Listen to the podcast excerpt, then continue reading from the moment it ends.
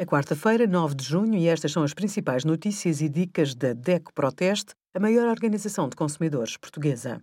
Hoje, em DECO.proteste.pt, sugerimos a compra de carro elétrico já compensa, como rentabilizar o reembolso do IRS e o programa de cashback do cartão DECO+, que permite reaver parte do dinheiro em compras, por exemplo, na Booking ou TAP.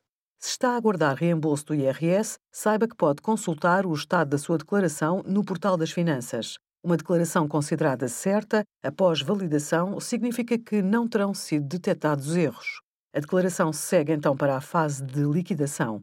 Apresentada como liquidação processada, significa que todas as contas foram feitas pelas finanças e, se houver lugar a reembolso de IRS, rapidamente passará à fase do reembolso emitido. O estado seguinte é pagamento confirmado.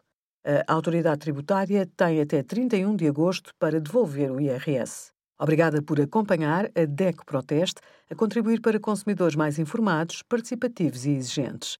Visite o nosso site em deco.proteste.pt.